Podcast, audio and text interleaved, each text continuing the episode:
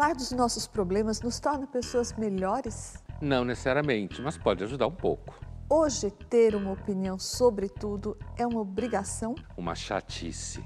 É verdade que mulheres querem que os homens sejam iguais a elas? É justamente porque elas querem que os homens fiquem falando como elas. As redes sociais devem ser reguladas? Não.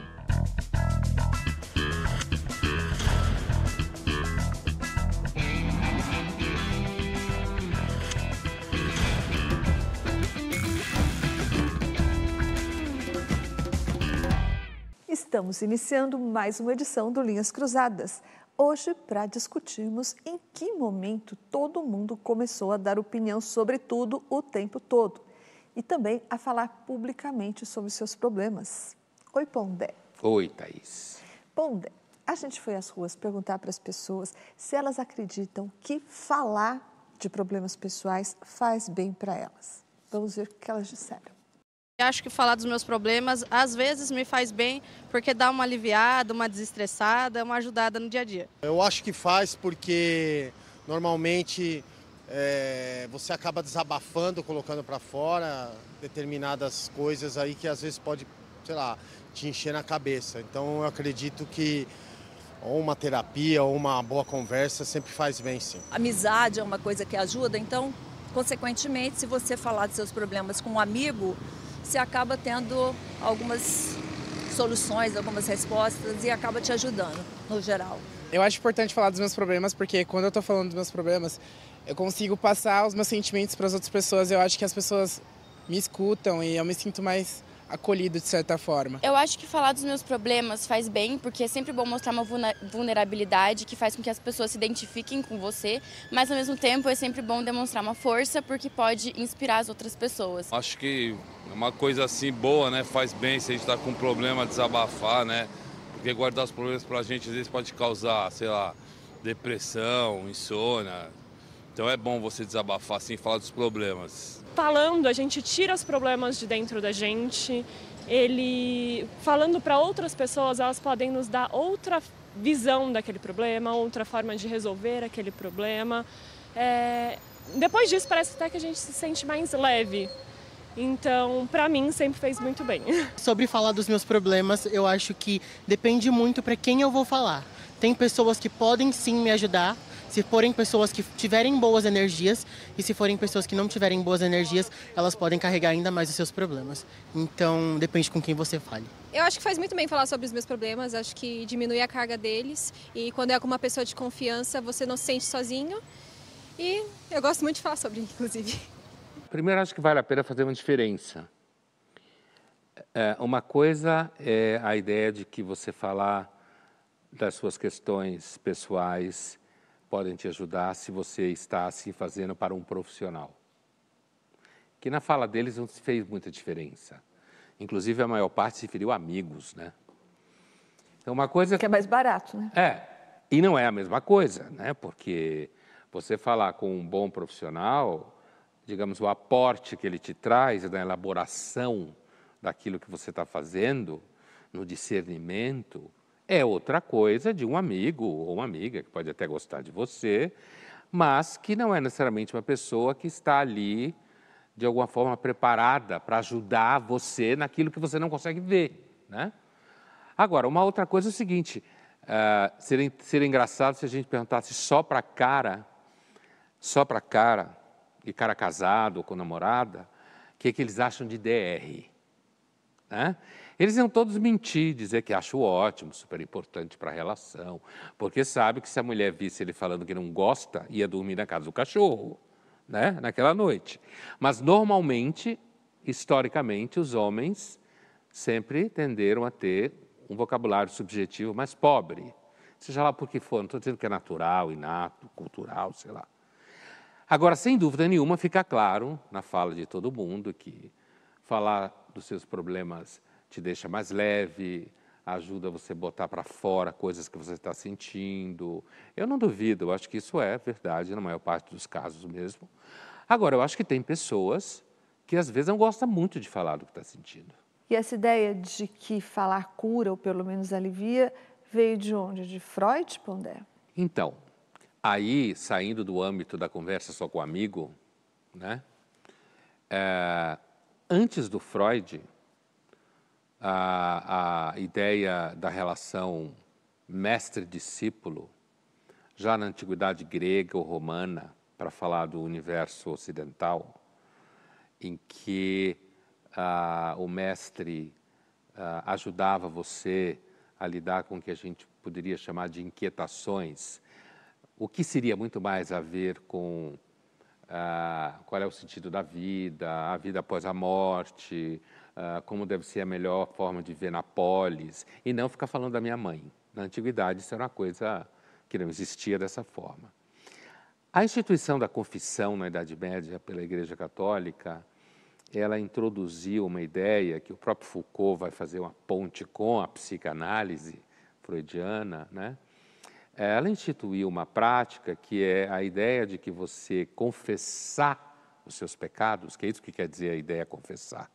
Você reconhecer os seus erros diante do que seria um padre, um diretor espiritual, como se falava antes, que seria uma pessoa então que te aconselharia, te ajudaria a, a, a rezar o que tem que rezar, mas não é só isso. A, a, a, boa confissão era uma situação em que você tinha lá um, um, padre, alguém supostamente sábio e tal, com quem você conversava e te dava conselho, inclusive em cidades pequenas e tal. A emergência da psicanálise, de fato, ela instaura um, um discurso, digamos assim, supostamente científico, que na verdade não é. Tem muita coisa por aí que se passa por ciência, não é? Não é o caso da psicanálise. Psicanalistas nunca enganaram ninguém dizendo que é ciência do sentido empírico, experimental, como tem por aí. A psicanálise, de fato, instaura um setting, como eles chamam analítico, em que você é chamado, convocado a falar o que você sente, contar seus sonhos, falar das dificuldades que você tem. Seria, talvez, hoje em dia, eu acho, um dos únicos espaços onde você não precisa mentir. Você vai mentir em tudo quanto é lugar, hoje em dia, para conseguir coisas, trabalho, reconhecimento, amizade. Então, de certa forma, essa ideia popularizada de que falar dos seus problemas, mesmo com amigos, popularizada, falar dos problemas que você tem, que você está sofrendo, da sua infância, não sei o quê, seus amores e tal, ajuda, de certa forma, a psicanálise instaurou essa compreensão moderna de que a palavra, a fala, Cura. pode curar de alguma forma. Mas hoje a gente está chamando esse programa de o blá blá blá salva ou não salva por blá blá blá, a gente está dizendo que as pessoas de repente começaram a falar sobre tudo, falar sobre política, se posicionar nas redes, fora das redes, falar sobre o que entende, sobre o que não entende. É isso que a gente está chamando de blá blá blá. Então, a partir daí eu te pergunto: a confissão, então, ela prometia uma orientação espiritual, né? a confissão uhum. católica. A psicanálise via Freud prometia a cura, ou o alívio da angústia, pelo menos. Né? Uma elaboração Uma da elaboração angústia. da angústia. E o que a gente está chamando hoje de blá blá blá promete o quê? Serve para quê? De fato, esse blá blá blá que a gente está falando hoje é uma forma vulgarizada, como eu dizia antes, da ideia de que se você coloca seus problemas à mesa, então você de alguma forma está sendo mais honesto com a sociedade, você atrai a atenção das pessoas, engaja nas redes sociais, porque a maior parte das pessoas adora fofocas privadas, principalmente de pessoas supostamente famosas. Eu lembro sempre de uma passagem do livro de um sociólogo que a gente já, inclusive, teve depoimento aqui, que eu gosto muito, que é o Furedi, que no seu livro de 2004, chamado Therapy Culture, Cultura da Terapia, e numa parte ele fala que se a psicóloga da escola chamar você na escola do, seus, do seu filho, é bom você chegar e já confessar que você tem problema. Porque se você não o fizer, ela vai suspeitar que você tem problemas ainda pior. Então, esse blá blá blá que a gente fala aqui é um conceito amplo que percorre tanto essa história de você ficar falando de você nas redes sociais, de você ficar contando os seus problemas para todo mundo, de você ficar conversando com a pessoa por WhatsApp horas e horas sobre coisa nenhuma, encher o saco dos seus amigos e amigas falando disso, inclui ao mesmo tempo uma cultura de falação, de opinião, como você me perguntava no começo, quer dizer, de que todo mundo tem que ter opinião sobre alguma coisa, que a gente vai ver que isso vem desde a observação do Tocqueville da democracia americana no século XIX. É, a democracia diz para você que você tem que ter opinião porque você é cidadão. Então você tem um monte de gente tendo um monte de opinião idiota, falando sobre um monte de coisa que não sabe, mas conta voto, influencia. Até o fato, que também acho que esse, esse blá blá blá recobre, que é a ideia de um universo que já é uma psicoterapia, digamos assim, empobrecida. Uh, terapias alternativas, muito pouco consistentes, que fala para você que, sei lá, você veio de outro planeta e por isso que você sofre, entendeu? O blá blá blá, na verdade, é alguma coisa mais pobre do que o senso comum. Pondé, com essa história do Frank Fred, de que se a diretora da escola te chama para falar sobre o seu filho e você vem logo, você tem logo que dizer que tem problemas, senão ela vai achar que o seu problema é pior ainda. Da mesma forma, estabeleceu-se que as pessoas têm que falar sobre os seus problemas pessoais nas redes, por exemplo, e mesmo fora delas. Em algumas empresas também isso é requerido já, né? E quem não fala dos seus problemas pessoais, talvez seja visto como alguém problemático também. Então, você acha que tem uma postura, assim, da mesma forma que impera o politicamente correto, existe uma postura emocionalmente correta hoje? Acho que sim, acho que dá para fazer essa analogia. Inclusive, no mesmo livro do Furedi, ele fala uh, que, eu, eu, repito a data, de 2004, para ficar claro que tem o quê? 20 anos essa brincadeira, quase, né? praticamente da datação do lançamento do livro, ele fala inclusive que nessa cultura da terapia, como ele chama, quem sofre mais são os homens. Porque, como os homens, sem entrar em méritos de darwinismo, cultura, inato, essas discussões intermináveis, o fato é que os homens são costumeiramente menos dados a vocabulários subjetivos, a ficar falando sobre si mesmo. Né? Entre amigos, é muito mais raro um amigo ficar falando com o outro o tempo inteiro do que entre amigas. Né? Os métodos de um amigo ajudar o outro podem parecer, para muitas mulheres, muito rudimentar, como de repente arrumar uma menina para o amigo, levar ele para encher a cara. Exatamente, né? ligar para o bar. É, para o bar, para encher a cara, ficar falando merda, literalmente. Então, é, essa coisa do que você falou é emocionalmente correto, eu diria que ser emocionalmente correto hoje é ser como as mulheres são para os homens.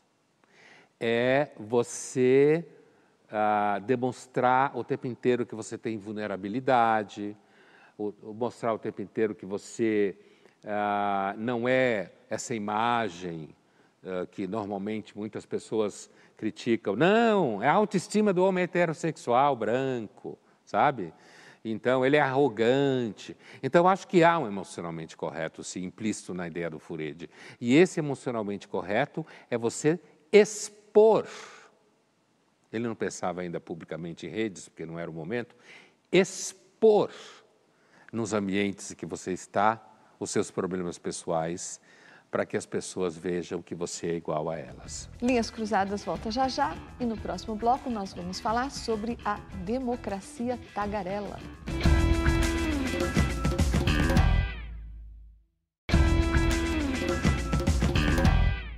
Estamos de volta com Linhas Cruzadas, hoje discutindo sobre a necessidade de todo mundo expor a sua opinião o tempo todo. Pondé, você acha que essa ideia de que todo mundo tem algo a dizer sobre qualquer coisa, é de alguma forma um efeito colateral da democracia? Uma das características que se tornou franqueado e você encontra na literatura na literatura na fortuna crítica outra expressão científica sobre o assunto é que a palavra ganhou poder. Então, os atenienses dividiram o poder, romperam com a ideia de monarquia, do período monárquico, não vou tão longe que não nos interessa aqui, e no momento que Atenas começa a montar grupos de cidadãos que se arrumam, concordam e brigam com outros, e daí nasceu a ideia da democracia, quer dizer, dividir uh, o poder, acomodar conflitos, né? e daí conseguir instituir leis, é daí que surgiu a democracia. Junto com isso, surgiu a ideia de que as pessoas ali então deveriam ter opiniões, elas deveriam argumentar. Elas, elas tinham que argumentar, inclusive tinham que convencer uns aos outros. Por isso que muitos ah, especialistas disso, como o, historia, o, historiador suíço do século XIX, eh, Jacob Burckhardt, fala literalmente, quer dizer, a, a, a palavra se tornou um instrumento de poder em Atenas. Quem fala melhor leva, quem fala pior não leva. Isso obrigou também as pessoas a terem que se, como é que a gente fala? Terem que se apropriar do que estava sendo discutido. Porque se você estava na Assembleia e não tinha a mínima ideia, que era o que se chamava do idiotes, né? ia lá de vez em quando e resolvia votar sem saber nada, você não tinha noção do que estava em jogo ali. Né? Bom, então ali já há um vínculo entre ter opinião, argumentação e viver na democracia. Quando você amplia isso para um sistema como o americano no século XIX, que não é igual à democracia de hoje, mulheres votam, né? Uh, pessoas que, uh, estrangeiros que se eh, passam a viver ali também podem votar quando ganham nacionalidade e tal. No começo, inclusive, da Inglaterra, votava só quem tinha propriedades, né? Uma transformação.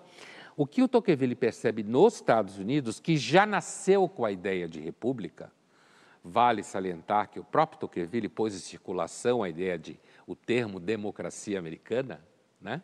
que é o nome do livro, Democracia da América, dele, ele percebe que nos Estados Unidos, na jovem democracia americana, como ele fala, todo mundo tem opinião sobre tudo. Né? E todo mundo tem opinião sobre tudo porque a ideia é de que todo mundo é igual, todo mundo, o, o, a soberania repousa sobre o povo, é claro que naquele momento só sobre basicamente homens e brancos, é claro, né?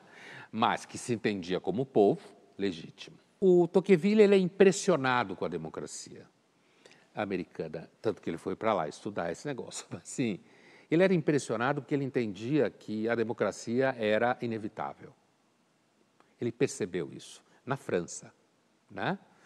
Ele percebeu que esse processo de querer incluir pessoas, ou que ele chamava esse processo de transformar as pessoas em iguais, porque isso é uma coisa que hoje para nós às vezes não é tão evidente, mas assim, e nem é tão igual assim, mas antes, quando você tem um sistema político em que ele parte do pressuposto que há uma hierarquia natural por nascença ou por riqueza, certo?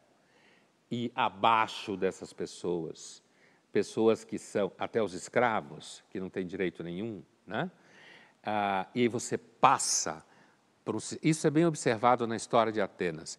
E você passa por uma situação em que se pressupõe que os cidadãos, só homens atenienses, que deixe claro naquele momento, são iguais. Então a palavra de todos vale a mesma coisa. Todos podem dizer o que pensam, e quanto mais participarem disso, mais se apropriam do que supostamente o governo está decidindo, são coisas diferentes. E ele entendeu que isso era um processo inevitável. Ele acreditava no que ele acertou, pelo menos até agora. Perguntamos ao professor e filósofo Eduardo Wolff se a democracia é mesmo tagarela. Vamos ver o que ele disse. Olá, para responder essa questão sobre a democracia, eu vou propor rapidamente duas comparações históricas. A primeira é nós regressarmos ao mundo dos gregos, pois antes mesmo de surgir o conceito de democracia, o conceito de isegoria, de um direito igual a fala nos fóruns públicos, nos espaços em que eram tomadas as decisões da polis no mundo antigo, era aquela pedra fundamental ao lado da própria noção de isonomia, de uma igualdade perante a lei, que operaria a transformação ao longo de algumas décadas do século VI para o século V a.C., para que nós viéssemos a ter propriamente uma noção de democracia. Portanto, a ideia de um direito à fala igual para todos, de um direito de, em algum sentido, uma livre expressão das ideias, já está presente na própria, eh, na própria origem da noção de democracia.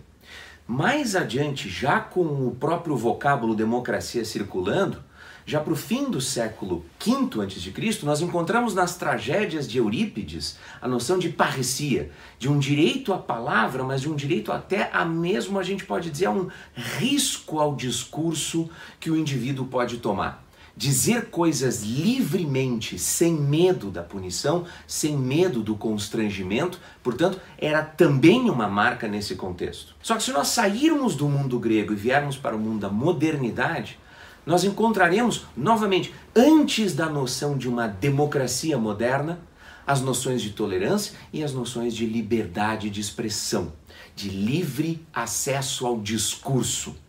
Portanto, lá no século XVII e ao longo do século XVIII, as noções de uma liberdade de discurso estavam plenamente a vapor e foram decisivas para que, ao longo do século XIX, a noção de democracia se consolidasse na sua versão moderna. Pois então, o Wolff fez um, um, um resgate né, desse vínculo entre o direito à palavra e a própria noção de democracia que vai, se evolu vai evoluindo entre o final do sexto e quinto século antes de Cristo. Mas ele fala, quando ele cita as tragédias, ele fala do Eurípides, né? E, e mesmo o direito à, à palavra que pode lhe causar problema, que a gente sabe que tem um caso famoso em Atenas, uh, do próprio Sócrates, que foi condenado à morte, facilitando a conversa. Né?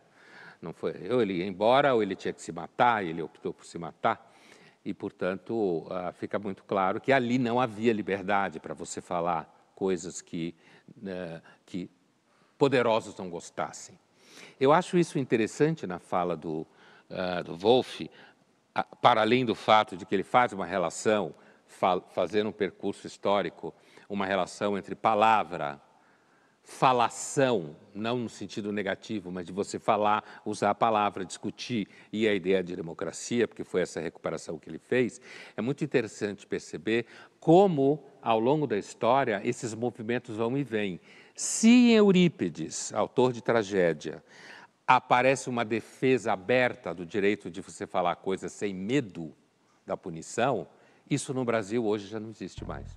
Vamos agora para o nosso jogo rápido. Pondé, você acha que ainda existem pessoas interessadas em ouvir ou só pessoas interessadas em falar? Não, acho que existe sim. O, o, que eu acho que existe hoje é um volume cada vez maior de pessoas que só querem falar e um estímulo a você não ouvir ninguém, porque você sempre acha que está certo. Mas acho que ainda existe algumas. Agora, suponho que em breve acabarão. Você não acha que o jornalismo está ficando igual às redes à medida que as novas gerações estão entrando nas redações? Igual no sentido da falação? Igual como? Um, igual no sentido, inclusive, de gostar de ficar noticiando celebridade boba, fofoca, besteira de receita de comida, entendeu? É, essas coisas que, quando você compara a edição impressa de um jornal com a edição online, a impressa não tem essas bobagens. A online é cheio de porcaria. Mas, Pondé, fofoca, receita de comida, tudo isso as pessoas gostam mesmo. Não são só os jovens, sempre gostaram de fofoca e de receita de comida. É, mas os jornais não ficavam se ocupando com isso, né? Ah, ficavam sim. Muito tinha, pouco. Sempre teve o espaço para fofoca e receita de comida. Ou então, não estava nos jornais, estava numa revista especializada, não é? Agora, isso é, eu acho que é um interesse que não é de hoje, existe e acho mais, acho que isso continua sendo melhor tratado no ambiente do jornalismo, que tem regras, controles, responsabilidades, inclusive para falar de fofoca e de receita, do que no ambiente das redes, que não tem regra, não tem controle para falar nem de receita, nem de fofoca, nem de nada. Você falou de psicanálise, que a psicanálise era hoje o único, talvez o último reduto em que podia se falar a verdade. Mas você acha que esse blá blá blá de alguma forma afetou negativamente a psicanálise, a terapia psicanalítica? Acho que há uma contaminação grande no universo da psicoterapia em geral. Você já tem muito blá blá blá.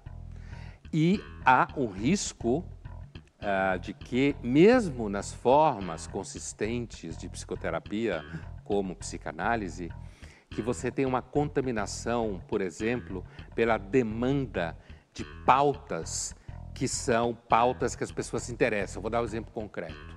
Talvez aqui a algum tempo você tenha cursos de psicanálise de formação que tem uma disciplina especial chamada aptidão para a felicidade.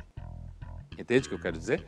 Entendo. E aí vai ter blá blá blá, porque eu posso estar errado, considero que toda discussão que fale sobre tema de felicidade em geral nesse universo é tudo blá blá blá. A psicanálise, em grande parte, e eu acho importante dizer isso, ela continua sendo ainda um certo reduto a modas psicoterapêuticas muito apressadas, a leituras excessivamente psicossociais e ideológicas e o que eu dizia no começo, uma boa análise é um espaço onde você, com sorte, não vai precisar ficar mentindo como precisa mentir o tempo todo. Thaís, você acha que as mulheres falam mais das suas angústias porque elas têm mais angústias do que os homens ou porque os homens mentem sobre suas angústias? Eu acho, primeiro, vamos decupar, eu acho que sim, mulheres falam mais sobre suas angústias mas não porque os homens tenham menos angústias do que elas. Acho que porque mulheres, como você falou, têm um discurso mais subjetivo, mulheres gostam de falar sobre suas angústias e mais, Pondé, mulheres também gostam de ouvir sobre as angústias das mulheres. Né? É, então tá tudo certo, mulher falando com mulher dá muito certo. Sobre angústia, sobre qualquer coisa, na verdade. É, a gente percebe olhando. Não é? Linhas Cruzadas volta já já e no próximo bloco nós vamos falar mais um pouco sobre a diferença na forma como homens e mulheres se comunicam.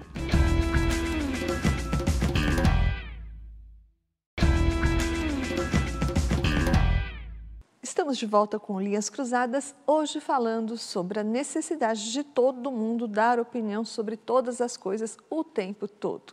E agora nós vamos assistir a uma reportagem sobre o silêncio dos homens, as dificuldades que eles têm na hora de expressar os seus sentimentos.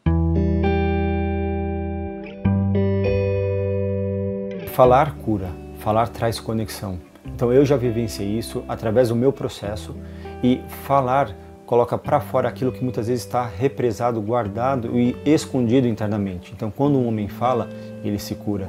Né? As falas curam. Mas nem sempre o Bruno se enxergou. Durante muito tempo, guardou as dores. Demorou muito para começar a falar. Na verdade, eu passei por uma pré-adolescência, uma adolescência em que eu, enfim, fui para a igreja, então seguindo muito um protocolo, porque aquilo me protegia de alguma forma. Ser obediente para ser visto, para ser aceito e não chamar atenção para algo que eu não queria que as pessoas vissem. A minha orientação sexual.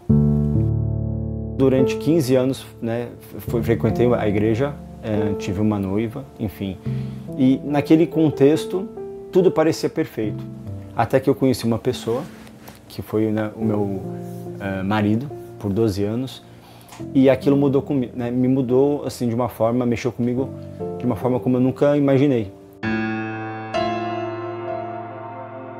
Para Álvaro, falar foi como ele conseguiu seguir com o casamento e desfazer outro, com álcool e drogas. Eu, aos 13 anos, eu comecei a usar, a beber e a usar drogas, que era uma busca já. Né? Isso perdurou 23 anos. Então ali eu comecei. E depois de uns anos, de uns 16 anos, não sei o que, eu comecei a fazer terapia. Mas por imposição da minha mãe, né? Pra ver se eu diminuía meu ritmo alucinante. Estar com a família no meio do mato, na casa dos sonhos, foi fruto de esforço e muita, muita conversa. Eu tinha uma vida bacana, assim. Eu morava uma época com a minha mãe, eu ajudava a pagar as contas, era tranquilo. Mas eu já não aguentava mais. E eu parei porque quando eu me juntei com a minha companheira de hoje, até hoje, ela sabia do meu histórico. E aí eu falei que ela falou, mas e aí? Eu falei, ah, eu vou ficar na boa, tranquilo. Mas um cara que usa 23 anos não consegue, né? E aí depois da minha terceira recaída, eu cheguei em casa, ela falou, ah, não dá mais, estava melhor antes. E aí eu fui procurar ajuda e consegui. E eu queria, né? Segundo a Pesquisa Nacional de Saúde de 2019, 69% dos homens passaram por alguma consulta terapêutica em 2018. Já o número de mulheres é de 82,3%. As falas colocam para fora aquilo que está guardado dentro. E hoje eu tenho trabalhado com homens através da fala. Grupos reflexivos de homens, de pessoas que através do, das partilhas e dos compartilhamentos das suas experiências se conectam a eles mesmos e à vida, muitas vezes. O autoconhecimento é primordial para você fazer a diferença na sua vida, né? E daí você faz na dos outros, né? Quando você se conhece mais, você é mais sincero com você, mais honesto possível, você é com os outros. E você é uma uma pedrinha que faz uma ondinha no lago e vai levando semeando essas, essas ondinhas vão levando.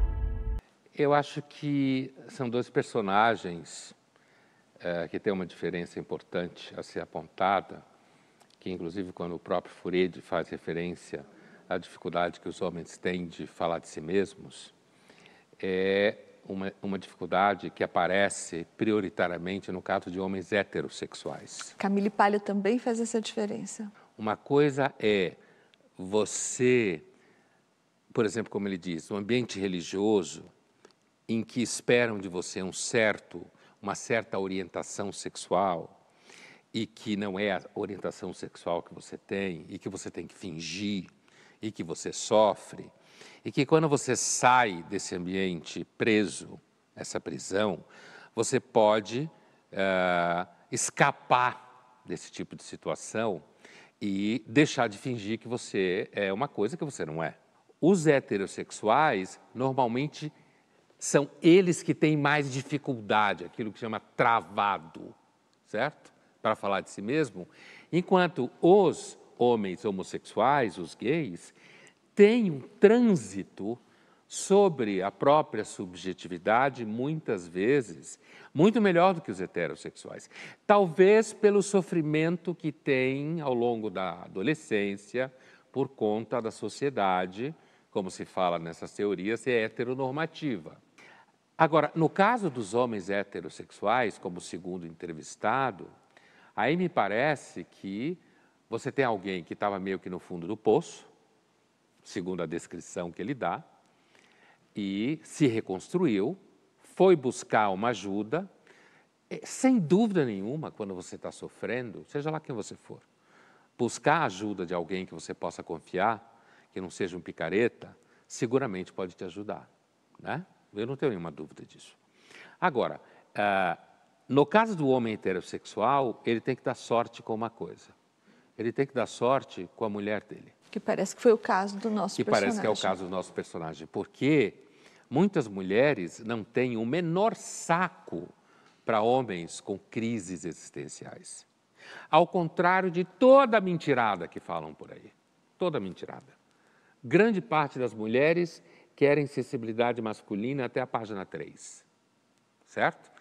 Então, quando um homem desse, como o nosso segundo entrevistado, encontra uma mulher que a, acolhe essa questão dele ficar pensando sobre as coisas fazer terapia e tal, sem dúvida nenhuma o ajuda. Assim como eu não tenho nenhuma dúvida que o primeiro entrevistado, quando finalmente conseguiu falar uh, da sua orientação sexual e vivê-la em paz, para ele ajudou. A pergunta que a gente pode fazer ao segundo, in, in, segundo entrevistado é: do que ele precisava falar? Não é claro. Percebe a diferença? Ele não tinha que falar da orientação sexual dele, porque ele está dentro da heteronormatividade. Então, afinal de contas, do que ele queria falar? São duas coisas diferentes. Então, voltando ao que você falou, uh, sobre a distinção que o Fured faz entre a capacidade de comunicação, a habilidade de comunicação de homens homossexuais e homens heterossexuais, a Camille Palha também faz essa distinção e ela segue dizendo que um grupo de mulheres, em especial as feministas, ela erra, esse grupo erra ao exigir que os homens se comportem no terreno da comunicação e da expressão dos sentimentos da mesma forma que se comportam as mulheres. E ela diz que as mulheres que pensam assim, tentam transformar o homem, são excessivamente racionalistas. Você concorda com isso?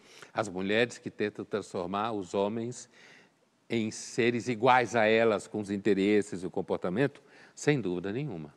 Eu concordo inteiramente, inclusive no uso da expressão racionalista, que ela faz uso de uma forma muito sofisticada, que é, a ideia é a seguinte, Imagine então que você é uma dessas mulheres a quais ela faz referência, uma dessas feministas que ela está criticando, e que ela tem na cabeça dela todo o entendimento de como deve ser um convívio razoável e racional entre duas pessoas. E que, do ponto de vista dela, o racional é que as pessoas ajam do modo que ela acha que é. Então, que o homem se sente do jeito, se sente e se sinta do jeito que a mulher se senta e, se, e sente, certo? Que tenha interesses parecidos, que seja capaz de desenvolver capacidades semelhantes, porque racionalmente você deve ser igual ao que ela acha que é uma mulher.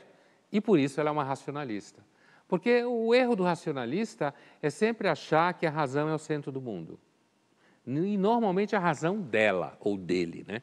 Pondé, saindo da relação homem-mulher e entrando na relação entre pais e filhos, hoje o que a gente percebe é que também há um aumento da conversa entre pais e filhos, ou talvez, se a gente quiser chamar assim, um aumento também do blá blá blá entre pais e filhos. Tudo tem que ser dito, tudo tem que ser explicado, tudo tem que ser justificado, diz, por exemplo, a chamada educação positiva, não é?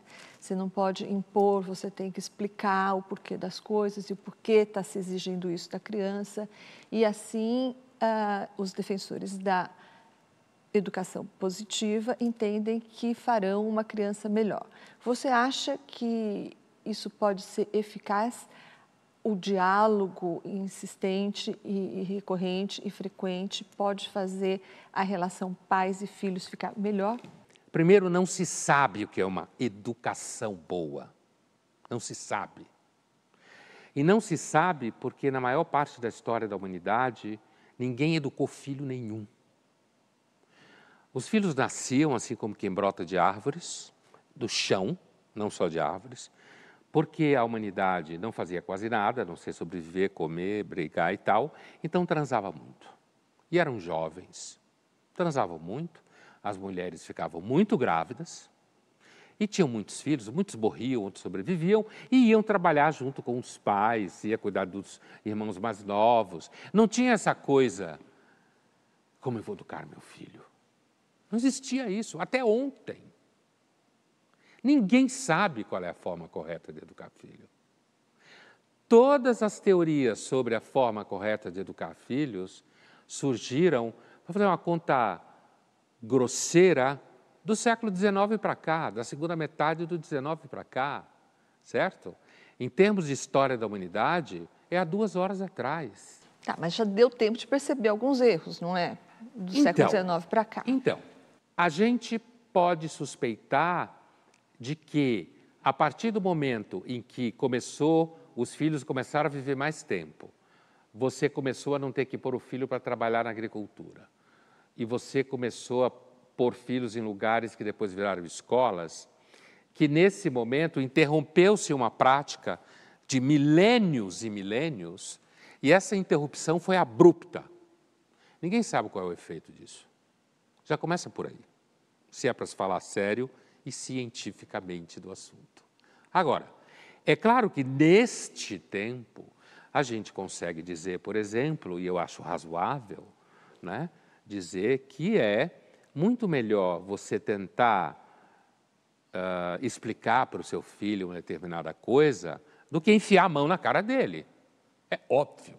Pelo simples fato de que bater numa criatura muito frágil e que é dependente de você, seguramente não é uma experiência boa. É melhor você conversar com ele. Eu não tenho nenhuma dúvida. Agora, as experimentações em escolas que existem por aí são experimentações. Mesmo as teorias que se dizem científicas ou não, também são experimentações. Agora, que os pais hoje morrem de medo, falam demais, e todos têm quase uma psicóloga que orienta como eles devem se relacionar com os filhos, tem. E isso significa que os pais são super inseguros. De certa forma, é normal que o seja. Ninguém sabe como educar crianças, na verdade. Linhas Cruzadas volta já já e no próximo bloco nós vamos falar sobre o blá blá blá nas redes sociais.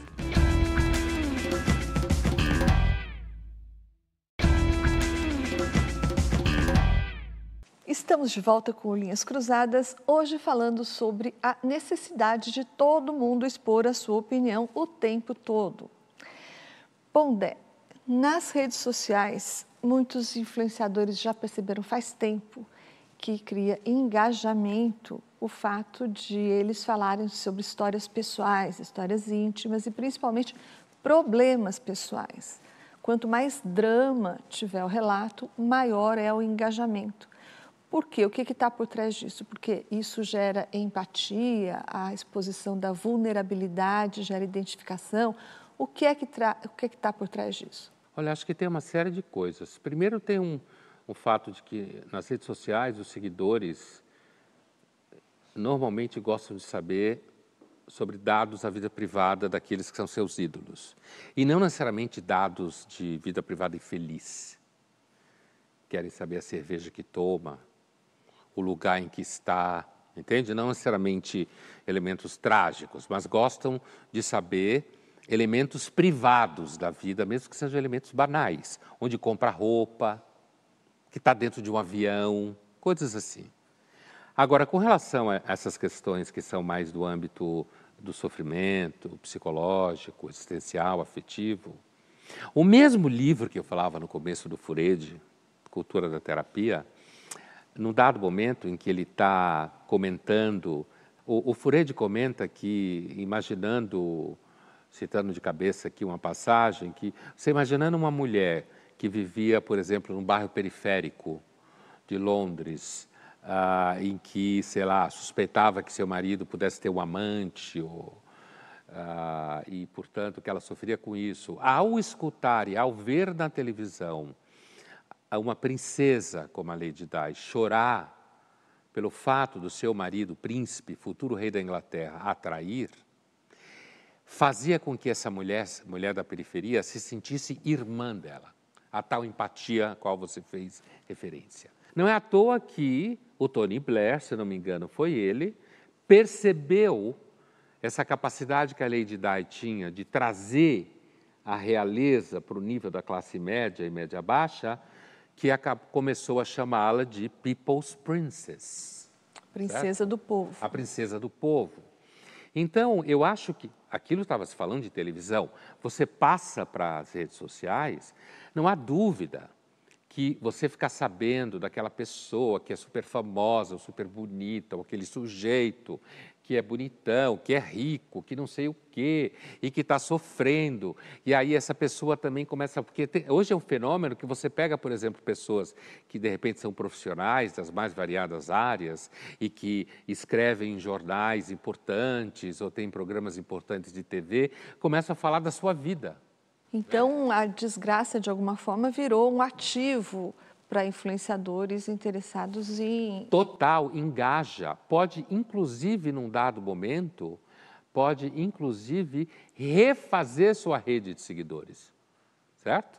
Tem casos de pessoas que sofrem cancelamentos e tal, e depois, com o relato de um processo de sofrimento psicológico, traz de volta pelo menos parte desses seguidores. Mas antes era o jornalismo especializado em fofocas que fazia isso. Agora Sim. é o próprio dono da história, não é? Hoje não. Hoje as pessoas são donas da sua própria história. Então elas podem vender a sua privacidade. Inclusive, Thaís, essa venda se dá via profissionalização. Não é qualquer coisa que você vai contar que vai engajar. Tem determinadas coisas que engajam e determinadas coisas que não engajam os seguidores. Né? Agora, normalmente, esse ambiente da fofoca, da vida privada, das relações afetivas, dos fracassos, dos sofrimentos, da superação, que é uma coisa que as pessoas gostam muito, de histórias de superação, como se fala do mundo corporativo, seguramente traz a atenção das pessoas, sim. Vamos ver agora um trecho de um documentário que mostra como experiências pessoais de influenciadores da internet viraram memes famosos. Né? Essa série de cenas aí, desse documentário, mostra justamente o fato de que as redes sociais, na velocidade da luz, pode transformar você numa pessoa super famosa, pode destransformar por coisas absolutamente bizarras, teu gato, um grito que você dá, uma, um ambiente onde você está, quer dizer, alguma coisa que você faz. De repente você fica famoso, como eles, vários deles falam, repetem essa frase. Você fica, você fica famoso de uma hora para outra, assim como você pode deixar de ficar famoso, né? Porque você tem cara de Barbie, né? Então, a, a, as redes sociais de fato são tagarela. Então você não precisa nem ter uma opinião sobre nada, basta você. Ou você pode ter uma opinião completamente idiota sobre coisa nenhuma. Né? Você, é claro que, ah, dependendo do público que você engaja, você deverá ter opinião, certo? Então, se você está famoso simplesmente porque uh, você tem um gato fofo, necessariamente você não precisa ter opinião. Mas se acontecer alguma polêmica envolvendo gatos, e você é o cara famoso porque tem um gato fofo e faz vídeos com o seu gato, e alguém perguntar para você o que, que você acha daquilo que fizeram com o gatinho tal, e se você não se manifestar, você pode sofrer com isso. Então, se você diz que, olha, só porque tem gatos fofos, daí vai dar opinião sobre a situação da política, eu posso falar também isso de um cantor, só porque é um bom cantor, ele entende de política, minimamente, como pessoas que ficam muito tempo estudando para tentar dar conta da política que está acontecendo. Então, a, a, esse documentário é interessante porque ele mostra como as redes sociais, de fato, traz a democracia para o seu nível, eh, digamos assim, mais risível que a gente pode imaginar. Vamos agora poder assistir uma cena da série Em Terapia, In Treatment, com o terapeuta vivido pelo ator Gabriel Byrne. Vamos ver uma cena. We've got a few minutes. Let's let's talk.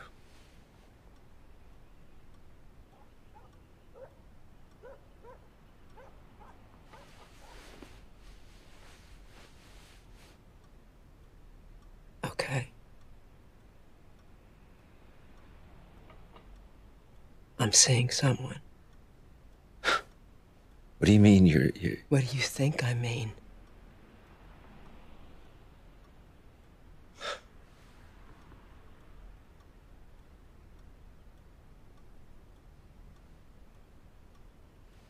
Who is he? Someone I'm seeing. Who the fuck is he? What difference does it make? Don't tell me what difference does it make. Who the fuck is he? He's divorced. He has Divorced. a son. He's 40 years old. 40 years old? Well, at least you can't say he's an anemic old man. He runs an employment agency. Oh, manages Abby. an employment agency. Okay, where do you meet this guy?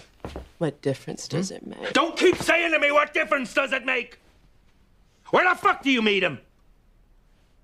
At his place. At his place. And what do you do at his place? What do you do? Come on. No, come on. I, I, I want to know. You meet this guy at his place, and what do you do? Use your imagination, Paul. Why don't you tell me yourself, you fucking liar?